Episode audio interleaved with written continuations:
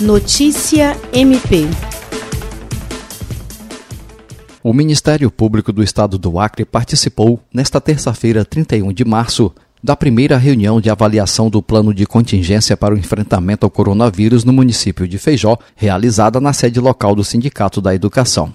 Diante da ameaça da pandemia, o município criou o Comitê de Prevenção e Combate ao Coronavírus e elaborou um plano de contingência para lidar com a situação, iniciativas que tiveram a participação de órgãos públicos, autoridades e segmentos da sociedade.